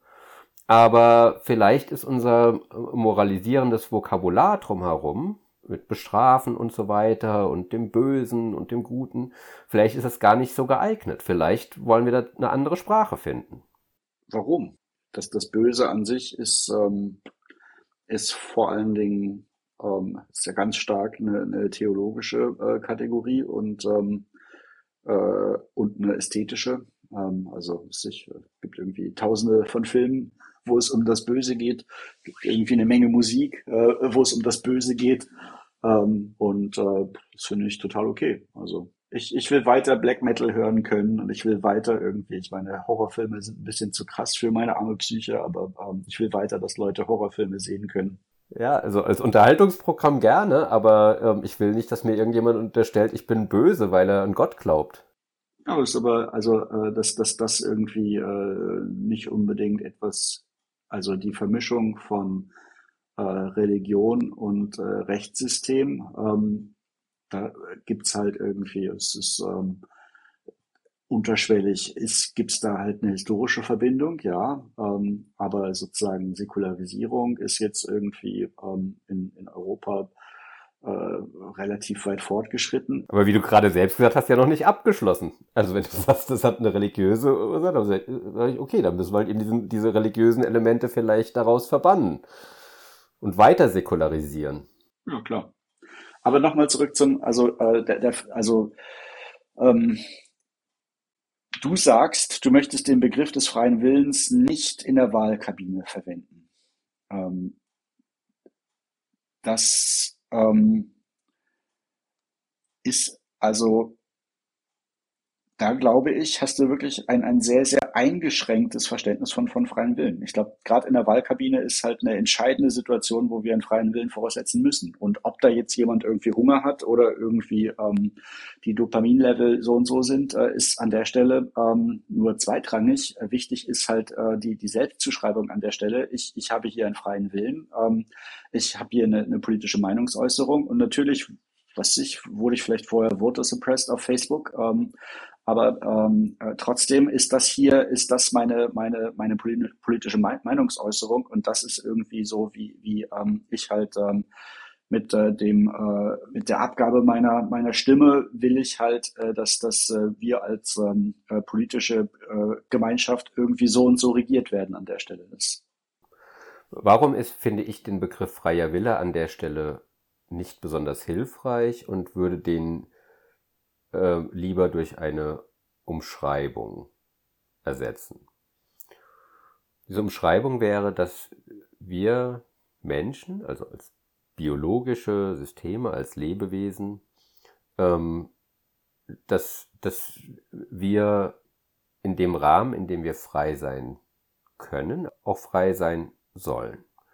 Was heißt das? Ähm, ich existiere eben in einer wie auch immer gearteten Welt und bin quasi so eine Maschine, die irgendwelche Dinge tut. Am Ende vielleicht nicht auf Basis eines absoluten freien Willens, aber die Gefühle hat, die sich gut fühlen kann, die sich schlecht fühlen kann, die, wenn sie nicht so funktionieren darf, wie sie eben eigentlich funktionieren will, die also nicht artgerecht gehalten ist, geht's der eben schlecht. So, und ich will nicht, dass es jetzt, also dass zu viele von uns rumrennen, äh, denen es schlecht geht.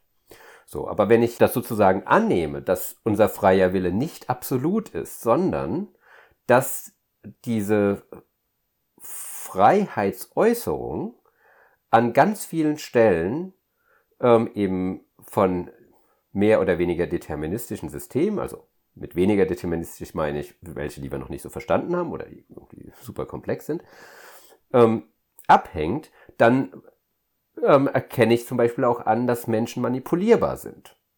Das ist ein anderes ähm, Framework, ein anderer Rahmen, wie man darüber nachdenkt, was diese Wahlentscheidung tatsächlich bedeutet. Zum Beispiel könnte man auch zu dem Schluss kommen, dass wir nachjustieren wollen und vielleicht manche Sachen nicht an Wahlen hängen wollen, sondern vielleicht ganz dem Zufall überlassen wollen, also Losentscheidungen. Vielleicht bringt uns das ein bisschen mehr Stabilität oder mehr Freiheit weniger Angriffsfläche, als wenn wir ähm, zum Beispiel ähm, ganz viele Elemente direkter Demokratie haben, wo wir wissen, direkte Demokratie, da, da das wird nervös. Da hast du, kannst die Leute halt eben ganz leicht in die eine oder andere, also da, da, wenn man da geschickt eingreift, dann bums, hat man plötzlich eine Entscheidung und dann ist die Todesstrafe wieder da oder so. Das sind ja alles Sachen, die permanent in Verhandlungen sind und ich möchte das halt eben ganz gerne, äh, also mit dem aktuellen wissenschaftlichen Kenntnisstand im Hinterkopf verhandeln, als mit irgendwelchen Begriffen, die nun mal da sind, die irgendwie aus der Religion kommen und so weiter und so fort. Ich äh, argumentiere ja nicht, dass wir dieses Gefühl der Freiheit, dass wir das äh, irgendwie gar nicht zulassen, sondern im Gegenteil. Ich sage ja, ähm, wir sollten auch kulturell Umstände schaffen, die es für diese komischen biologischen Roboter, die wir sind, die ganz viel irgendwie benutzen, um, um rumspielen zu können.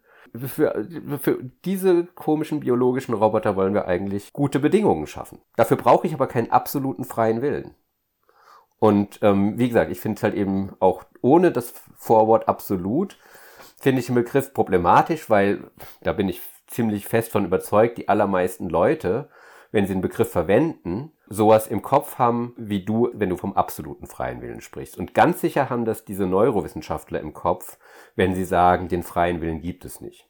Die sagen nicht, es gibt keinen eingeschränkten freien Willen, sondern die sagen, dieses Absolute, dass du da irgendwie auf dem Fahrersitz bist und das alles irgendwie ganz frei von irgendwelchen Einflüssen, also davon, was man dir zu essen gibt oder was man dir gerade für Bilder gezeigt hat und so, entscheiden kannst. Das, das ist das, was die kritisieren. Das, was du den absoluten freien Willen genannt hast. Ich denke, die, die, diese Position eines absoluten freien Willens ähm, äh, ist, ist ähm, unter Philosophen sogar, ähm, also zum einen glaube ich, dass, ähm, dass das wirklich ähm, äh, dass das sehr wenig äh, Leute vertreten und unter Philosophen bin ich mir, ähm, äh, da gibt's Umfragen, äh, die unter, unter Philosophen und da gibt's halt ungefähr so, weiß nicht, 15 Prozent vertreten diese Position, dass es einen absoluten freien Willen gibt. Die, die, die Groß, der Großteil vertritt halt die Position, dass ähm, äh, sowas wie Determiniertheit und freie Wille, dass das zusammengeht. Das, ähm, und ähm, also und ich denke, dass ähm, ja, wie gesagt, das, ich, ich glaube, ich glaube das auch, dass das, äh, das irgendwie, das Determiniertheit und ähm, äh, also das sozusagen, ähm, äh, dass man in einer bestimmten Art und Weise beeinflusst wird von ähm, Gehirn und ähm, Zustand des Körpers in seinen Entscheidungen. Ähm, das geht einher mit dem freien Willen. Das ist, ist kein Gegensatz. Ähm, und das ist für mich der, der absolute freie Wille ist, äh, ist die Idee, dass ähm, äh, auch alle Zustände des Körpers ähm, den freien Willen am Ende nicht beeinflussen. Und der eingeschränkte freie Wille ist, dass, dass der Körper ähm, äh, Entscheidungen beeinflussen kann und den Willen beeinflusst. Ähm, dass das aber, wie gesagt, äh, die, die Freiheit des Willens ähm, nicht verneint. Ich würde ganz kurz noch einen kleinen Einwurf an der Stelle machen, den wir dann aber auch nicht unbedingt weiter verfolgen müssen. Also dieses ganze Thema um den freien Willen wird natürlich in der Diskussion um künstliche Intelligenz auch oft benutzt, wenn es darum geht, ist es überhaupt möglich, sowas wie wir Menschen, das eben, also solche, die Art von Intelligenz, die wir Menschen haben, zu schaffen. Und da wird halt eben immer wieder darauf hingewiesen, dass, dass ja diese ganzen Systeme, die wir bis jetzt geschaffen haben und auch die, die wir in Zukunft schaffen können, dass die halt eben deterministisch sind. Und da, da kommt das dann natürlich wieder zusammen. Also ähm, das heißt, das wäre jetzt meine Frage an dich. Glaubst du denn daran, dass wir künstliche Systeme schaffen können, die in dem gleichen Maße, wie wir das selbst können oder von uns wahrnehmen, frei agieren können, also zumindest deinen eingeschränkten freien Willen haben? Das, ähm, ich denke, dass äh, auch da ist, ist die Frage von, von Eigen- und, und Fremdzuschreibung ähm, einschlägig. Also wenn ähm, mir eine, eine KI ähm, äh, glaubhaft versichert, ähm, dass sie einen freien Willen hat, ähm, dann, ähm, äh, dann kommen wir wirklich dahin, dass, dass wir der KI das, das, das auch zugestehen müssen. Also und ähm, man kann das nachprüfen. Also man, man kann, äh, also bei einer KI kann man halt äh, Programmiercode kann man halt überprüfen. Ähm, und da kann man dann überprüfen, ob, ob da sozusagen, äh, ob Sachen irgendwie ähm, äh, hart gecodet sind oder ob ob, ob, es, ob es tatsächlich möglich ist, dass, dass die KI an der Stelle äh, diese Äußerung treffen kann. Ähm, und ähm, äh, das jetzt, wenn man sich anschaut, welche, welche ähm, Textgenerierungsmöglichkeiten KIs momentan haben, äh, denke ich, dass, ähm, dass äh, man momentan äh, wenn KIs momentan sagen, äh, ich, ich habe einen freien Willen, äh, würde ich das noch nicht glauben. Aber ich kann mir durchaus vorstellen, dass, dass ich das dann irgendwann glauben würde. Das ist natürlich sehr gut. Also das heißt, aktuell ist die Fremdzuschreibung, die du da halt eben treffen kannst, die ist auf jeden Fall noch die gültige sozusagen. Und das, was jetzt so eine, so eine primitive Textgenerierungs-KI da schreibt, das, das ähm, muss man nicht ernst nehmen. Aber bei Menschen, da, also bei diesen äh, real existierenden Wesen, die behaupten, einen freien Willen zu haben, da muss man das ganz ernst nehmen. Nein, nein, nein, nein, überhaupt nicht. Also du wirst jetzt ja nicht sagen äh, wollen, dass wenn dir jemand sagt, ich habe einen freien Willen, äh, dass, dass du ähm, dem äh, diese Aussage, du würdest dem das ja nicht absprechen wollen, oder? Also wenn jetzt irgendwie, ähm, äh, wenn jetzt, was ich, äh, wenn dein Bruder ankommt und sagt, hey, ich habe einen freien Willen, würdest du ihm ja nicht sagen, ähm, nee, das glaube ich dir nicht. Oder würdest du das sagen? Hm? Nee, meinem Bruder würde ich es nicht absprechen, aber so schon so ein paar Menschen, die ich so kenne. Oh, oh, oh. nee, das, das. Nee, ähm, also Also das hängt auch eben hängt zusammen äh, mit äh, der, der Zuschreibung von von Personenhaftigkeit. Ja, also ich meine, es, es gibt aber tatsächlich, also jetzt mal Spaß beiseite, äh, mache ich natürlich Unterschiede und sage bei manchen Leuten, okay, da ist irgendwie offensichtlicher ein Riss zwischen der Selbstwahrnehmung und dem, was sie tun und bei anderen Leuten ähm, habe ich den Eindruck weniger. Weißt du, wenn jemand halt eben zum Beispiel ganz stumpf immer irgendwelche Parolen nachbetet, wo ich einfach genau weiß, wo die herkommen und dann das Gefühl habe, ich weiß ganz genau, wie dieser Mensch sich seine Sachen zurechtlegt, dann würde ich schon sagen, okay, da ist weniger, also die, diese, diese Turing-Maschine spielt weniger glaubhaft mir einen freien Willen vor. Und bei manchen Leuten, wie zum Beispiel bei dir, wenn du so renitent mit mir diskutierst und da irgendwie so komische Manöver abziehst, dann denke ich so, ha, das hat er sich ja selbst ausgedacht. Das hat er ja nicht irgendwo einfach nur gelesen. Also der Jörg, der, der ist schon gut darin, so zu tun, als hätte er einen freien Willen und wäre so kreativ und sowas. Das habe ich doch alles in Wikipedia gelesen. Ah, okay. ja, ich weiß nicht, vielleicht äh, können wir so hier den Sack auch schon fast zumachen. Also ich glaube tatsächlich, dass wir sprachlich nicht so ganz zusammenkommen, aber ich weiß auch nicht, ob jetzt, also in der Konsequenz äh, so ganz gegensätzlich ist, was wir irgendwie versuchen zu beschreiben. Also äh, mit diesen ganzen Begriffen, die ganz viel Gepäck haben und ganz viel suggerieren, aber auch irgendwie eine praktische Relevanz in, da, dabei haben, wie wir uns als Gesellschaft organisieren. Ich glaube, dass vielleicht da irgendwie schon jetzt unterschiedliche Arten der Beschreibung und vielleicht Sichtweisen deutlich geworden sind. Hm. Ja, also äh, man, kann bei dir einen, einen Widerstand gegen die Psychoanalyse äh, feststellen und einen, einen, Widerstand gegen das Religiöse. Und ähm, man kann bei dir eine Affinität feststellen zu ähm, äh, Beschreibungen von Menschen als, als Roboter Maschine.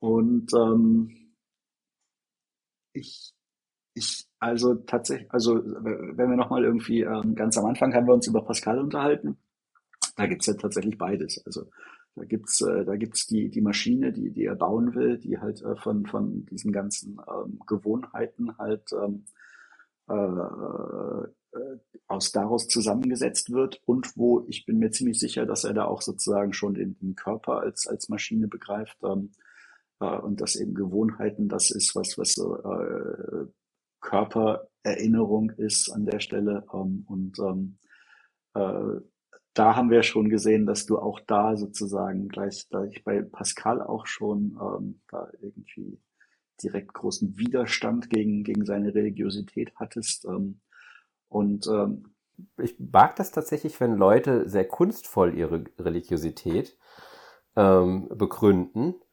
Und da hatte ich mir tatsächlich ein bisschen mehr erwartet. Ähm, und da fand ich halt eben, dass das irgendwie nicht gut gealtert ist. Da finde ich, gibt es Leute, die das irgendwie ähm, interessanter oder besser machen. Aber ähm, du hast schon recht.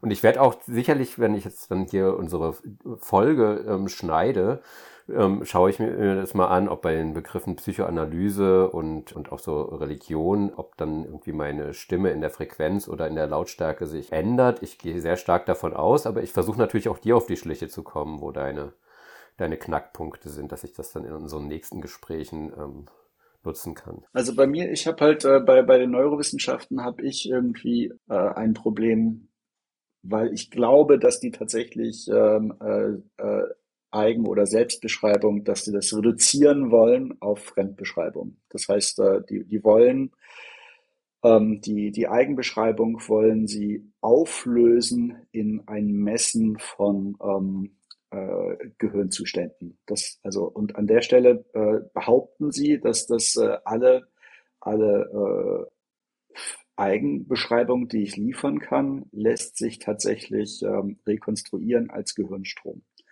Und ähm, da, da, äh, das, äh, da muss ich erstmal muss ich dazu sagen, äh, wenn sie es dann wirklich irgendwann geleistet haben und wenn diese äh, Experimente dann auch wirklich alle replizierbar sind, ähm, also da gab es jetzt ja irgendwie auch schon nicht replizierbare Experimente, ähm, dann, ähm, dann äh, gibt's da eine, äh, gibt's eine neue Situation, wo ich dann nochmal meine Position grundsätzlich revidieren muss. Ähm, jetzt die Idee, dass das so sein wird, das als, als Voraussetzung für eine Position zu nehmen, halte ich persönlich für falsch. Ähm, und eben, ähm, äh, also, dass die,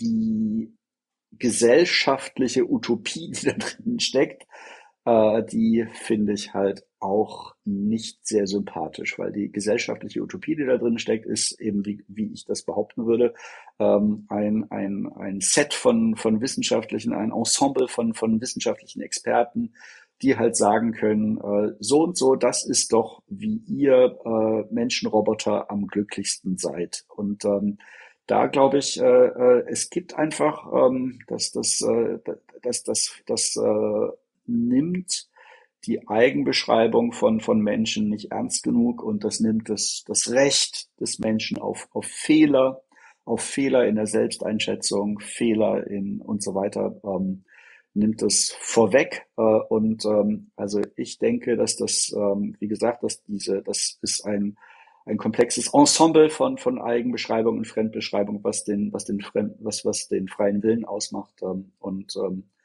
äh, das, ähm, und wir können momentan, so wie, ähm, wie wir halt äh, äh, Freiheit und Demokratie, ähm, wie, wie ich das verstehen würde und auch wie wir das leben, äh, glaube ich, können wir auf, auf, den, auf, die, ähm, auf die Eigenzuschreibung des freien Willens nicht, nicht verzichten. Ja, ich, ich denke halt eben, dass ähm, diese unterschiedlichen Beschreibungsformen und also auch das, was die Neurowissenschaften an Erkenntnissen hervorbringen. Und ich bin der Meinung, dass die wissenschaftlich arbeiten, auch wenn es sicherlich schlechte, ähm, schlechtes Experimentendesign da genauso gibt wie in anderen Wissenschaften, ähm, dass die ja keine konkrete Utopie selbst einfordern. Und ich glaube, die können natürlich für unterschiedliche Arten der Utopien genauso wie auch andere Wissenschaften, Welterklärungsmodelle und so weiter genutzt werden. Also ich kann natürlich sagen, okay, die, die sitzen da in Stanford, auch noch da irgendwie bei, also im, ne, ähm, im, im Valley, da wo halt eben die ganzen bösen Konzerne sind, die alle nur irgendwie uns vermessen wollen und uns irgendwie manipulieren wollen. Und die sind natürlich total geil drauf, diese Erkenntnisse zu nutzen. Und ich kann genauso gut sagen, okay, ich nutze diese Erkenntnisse ähm, wie wir funktionieren, um Verteidigungslinien gegen genau diese Tendenzen ähm, aufzubauen oder aufzustellen. Also von daher glaube ich, können die von unterschiedlichen Utopien vereinnahmt werden. Und ähm, die und genauso wie der Begriff des freien Willens auch unterschiedlich vereinnahmt werden kann. Wenn ich sage, den brauchen wir, um halt eben unsere Verteidigungslinien, mit Verteidigungslinien meine ich immer das, was wir bauen, um halt eben ein gutes Leben für die Menschen zu ermöglichen, was auch immer das ist. So, und wenn, wir, wenn ich sage, da spielt der freie Wille halt eben eine ganz wichtige Rolle und da beharre ich einfach drauf auf diesen Begriff, dann äh, sehe ich das eben als ja, als problematisch an und habe halt eben eher Angst, dass wir dann da quasi einen blinden Fleck entwickeln, der uns am Ende auf die Füße fällt. Und, und aber da ist nochmal interessant, wie, wie, wie kann der uns auf die Füße fallen? Wie kann uns der blinde Fleck auf die Füße fallen? Naja, wenn, wenn wir halt eben einfach ähm, weiter auf diesem Begriff beharren, und ähm, unsere politischen Systeme, unsere rechtlichen Systeme so ausrichten, aber gleichzeitig andere Akteure, zum Beispiel Konzerne, die Erkenntnisse, also wo wir deterministische Systeme haben, nutzen, um uns zu manipulieren, dann sind wir nicht gut aufgestellt, um dagegen vorzugehen. Das heißt, sobald es Akteure gibt, die das nutzen können, weil halt eben wirklich Vorhersagbarkeit entsteht, wenn wir dann auf einer Begrifflichkeit, die das ausblendet, beharren, haben wir, glaube ich, ein Problem. Mhm. Also ungefähr so, ähm, äh, du hattest doch die Wahl zwischen A und B und jetzt hast du das für dich Schlechtere gewählt. Ähm, äh, äh, da, du hattest jetzt deinen freien Willen und äh, die Tatsache, dass du da manipuliert wurdest, ähm, ist doch da auch egal. Oder das, äh, das, das geht doch gar nicht, weil du einen freien Willen hast, so ungefähr. Genau, wenn wir sagen, naja, das war eben dein freier Wille, ähm, dann habe ich unter Umständen, ist es zum Beispiel schwierig zu argumentieren, dass ich manipuliert worden bin. Oder dass eine Firma ein System gebaut hat, das Menschen manipuliert. Vielleicht will ich ja Gesetze machen, die bestimmte Arten der Manipulation unterbinden und das regulieren. Wenn ich äh, jetzt sage, okay, Menschen sind manipulierbar und wir wissen auch wie, in Teilbereichen, ähm, dann kann ich daraus auch Narrative aufbauen, mit denen ich den Leuten erklären kann, warum bestimmte Gesetze sein sollen. Weil das ist ja wiederum ähm, das Nächste. Man muss ja eben immer Narrative haben, die die Leute auch glauben und verstehen. Also das ist auch wieder eine Manipulation, aber das ist eben dieses Spiel. Man muss eben Narrative aufbauen, die auch irgendwie schlüssig sind. Und ich glaube halt eben nicht, dass man gut ähm, Narrative, oder das, ich glaube, dass Narrative, die halt eben immer weniger haltbar sind, weil immer mehr Erkenntnisse rauskommen, dass es sich doch anders verhält, ähm, mit denen kann man nicht gut agieren im politischen Bereich. Hm. Ja, aber also, ja, das, äh, ich äh, grundsätzlich deine, äh, stimme ich deiner Intuition natürlich total zu.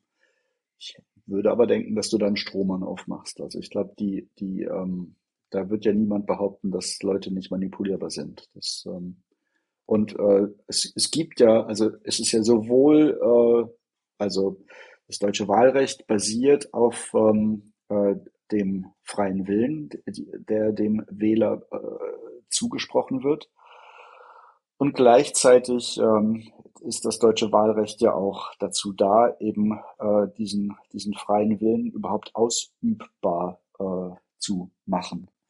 Also das heißt, äh, dadurch, dass es geheim ist und so weiter, das ähm, und ähm, wir, also in der DDR gab es ja auch schon eine, eine Demokratie und da war halt ähm, das, äh, äh, da waren die Wahlen offensichtlich nicht so frei. Äh, und das ist ja auch etwas, was niemand bestreitet, dass ähm, äh, auch wenn es einen freien Willen gibt, wenn es irgendwie eine freie Wahl äh, im deutschen Wahlrecht gibt, ist es ja trotzdem so, dass die Alternativen, die dir bereitgestellt werden, häufig äh, ja vielleicht äh, nicht die richtigen sind und dass natürlich auch das deutsche Wahlrecht ähm, äh, einfach Teil von einer ähm, des, des globalen Kapitalismus ist und so weiter und so fort. Das, das, ähm, das heißt ja nicht, dass das irgendwie, äh, also es heißt nicht, dass mit dem freien Willen alles, alles rosa ist. Also im Gegenteil, also der ist manipulierbar, äh, der, der, der, den muss man schützen. Und auch wenn er geschützt ist, ist es vielleicht besser als, als andere Systeme. Trotzdem ähm, ist es nicht so, dass, dass man sich dann irgendwie darauf ausruhen darf, sondern es geht darum halt, ähm, also äh, es gibt, es gibt auch ähm, Politik außerhalb der, der Wahlen und die ist halt extrem wichtig. Also es ist sowohl ähm, das, was äh, ein, ein Staat macht, ähm, innerhalb der Gesetze kann immer noch äh, Unrecht sein. Ähm, und da, da, das sind politische Fragen. Ähm, und ähm, ja, auch, auch solche Dinge wie ähm, das, was jetzt irgendwie äh, das Social Dilemma beschrieben hat, ähm, ist natürlich irgendwo auch eine, eine politische Frage, die auch politisch verhandelt werden muss. Ähm, und äh, die, ähm, ja, das, das ist nochmal unabhängig von äh, der von, von dem Prozess des Wählens, der einen freien Willen voraussetzt. Ich stimme dir natürlich zu, dass, dass so gut wie niemand behauptet, dass wir nicht manipulierbar sind. Aber wenn es darum geht, wie wir unsere Systeme bauen, dann geht es ja immer um Detailverhandlungen.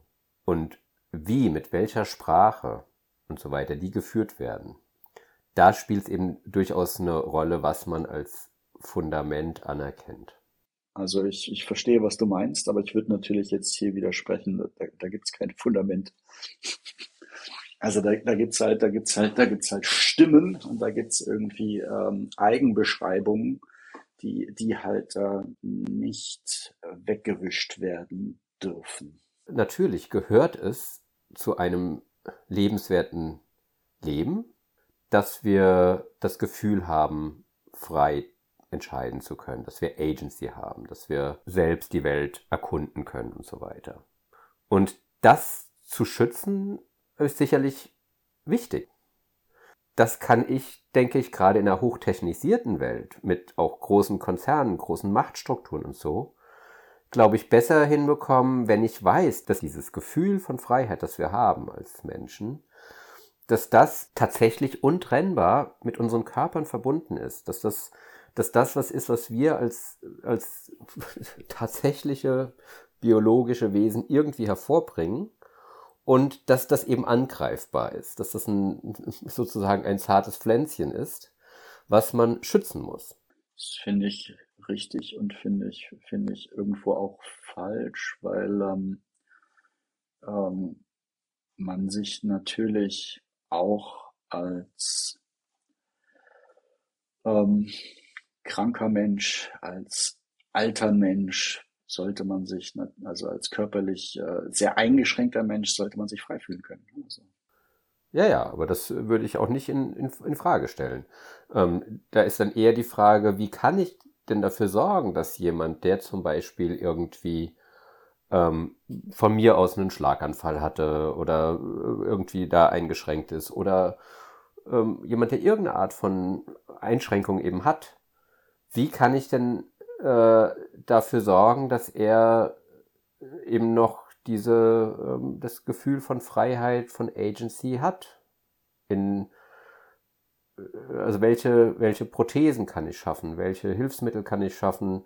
Ähm, und äh, eben wie gesagt, auch welche Schutzräume muss ich schaffen? Und das ist natürlich auch alles wieder Hölle kompliziert, weil Schutzräume schaffen ähm, also was ist der Unterschied zwischen ähm, einer, ähm, also das, was ja irgendwie, irgendwie diesen, äh, in unserer heutigen Wirtschaft äh, hat man ja ganz oft eben geschlossene Räume, die zwar ganz schön sind, also ich kann irgendein Computerspiel spielen, habe da relativ viel Spaß dabei, aber alles, was ich da sehe, ist natürlich gestaltet. Und das ist nicht ähm, das gleiche, wie wenn ich mich in der Natur bewege ähm, selbst wenn ich vielleicht irgendwann genauso viele Optionen habe in dieser künstlichen Welt, ähm, das, der Unterschied ist, hinter dieser künstlichen Welt sitzt jemand, der irgendwie eine Zielsetzung hat. Das ist mir unangenehm. Ähm, in der Natur geht zumindest ich davon aus, dass es nicht der Fall ist, ähm, weil ich glaube ja nicht, dass es einen Gott gibt. Und wenn es den gäbe, würde ich gegen den halt eben genauso ähm, zu Felde ziehen wie gegen Google und Facebook, wenn es sein muss. Ähm, also das heißt, ich will eigentlich eher, ähm, dass Menschen sich in Räumen bewegen, ob künstliche oder natürliche, die nicht von Akteuren, die da zentral irgendwelche Ziele verfolgen, allzu sehr bestimmt sind. Also ich würde zum Beispiel sagen, hey, klar, Social Media, toll, ähm, das ist alles super, aber ähm, wenn du irgendwie eine Milliarde User hast, dann musst du im Prinzip genauso äh, äh, Demokratie einführen wie ein Staat. Ja, das finde ich interessant, ja. Das äh, finde ich ein guter Gedanke, ja. Ja, ich denke, äh, also man merkt, wir, wir geben uns Mühe, das Thema von, unterschiedlichen Seiten zu beleuchten. Es ist natürlich wie bei, bei interessanten Themen oft oder vielleicht immer so, dass, dass es ganz schwierig ist, es abzuschließen. Trotzdem glaube ich, können wir vielleicht die heutige Folge mal abschließen und lassen uns und auch euch die Freiheit, da selbst noch, noch ähm, interessante Narrative und Fiktionen zu dem Thema zu finden. Ja, also es ist ja klar, dass das äh, Selbstbeschreibungen, ähm, dass das äh, Narrative und Narrationen sind. Ähm, und gerade bei Selbstbeschreibungen ähm, ist es auch klar, dass also es gibt den Begriff der Autofiktion, also früher sagte man autobiografisch, jetzt gibt's, äh, wird das sozusagen, gibt so einen, diesen Begriff von Autofiktion, der, der so noch ein bisschen klarer macht, dass das Autobiografische natürlich äh, nicht rein historisch und als äh, historische Beschreibung funktioniert. Ähm, und ähm, das heißt, ja, also dieses Feld von Selbstbeschreibung, Fremdbeschreibung, Narration und Fiktion, das, ähm, ich finde, also, dass, ähm, wenn sich der geneigte Zuhörer an unsere erste Folge erinnert, ähm, ist das, ähm, das Prinzip Fiktion für mich ein, ein leitendes Prinzip und äh, ich äh, finde das super interessant. Ich finde es auch interessant, dass mir dein Bild von der Fiktion da halt eben irgendwie, glaube ich, klarer wird oder dass es irgendwie einfach größer oder komplexer wird und es da Aspekte gibt, die ich, glaube ich, bei unserer ersten Folge und auch in den letzten Gesprächen noch gar nicht so auf dem Schirm hatte. Ja, von daher würde ich sagen, bis dahin, oder? Ja, danke fürs Zuhören. Bis dahin. Vielen Dank. Ciao.